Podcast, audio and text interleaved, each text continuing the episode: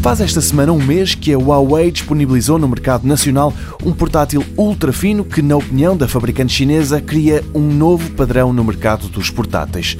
A crer no comunicado da Huawei é o ecrã Full View e a qualidade de construção premium num corpo extremamente portátil que estabelece esse tal novo padrão. Mas não é bem isso que dizem as análises publicadas online. O The Verge, por exemplo, diz que o MateBook 13 tem o síndrome do irmão mais novo. No ano passado, a Huawei lançou o MateBook X Pro e é esse o principal problema do equipamento que agora chegou a Portugal. O site norte-americano elogia-lhe o aspecto compacto, a qualidade de construção, o teclado e o trackpad, mas depois compara-o ao irmão mais velho, o MateBook 10 Pro, que não é muito mais caro e que dizem é a melhor escolha para quase toda a gente.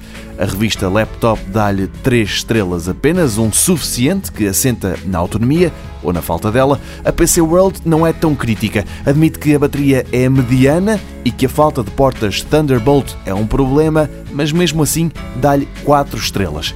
Quem não sentiu essas falhas foi o TechRadar, pelo menos a julgar pela nota máxima. O site diz mesmo que é o topo de gama com o melhor valor do mercado. O TechRadar conclui que, depois de anos a assistir das bancadas, o Huawei MateBook 13 consegue fazer tudo o que um topo de gama faz e, melhor ainda, por um preço mais em conta.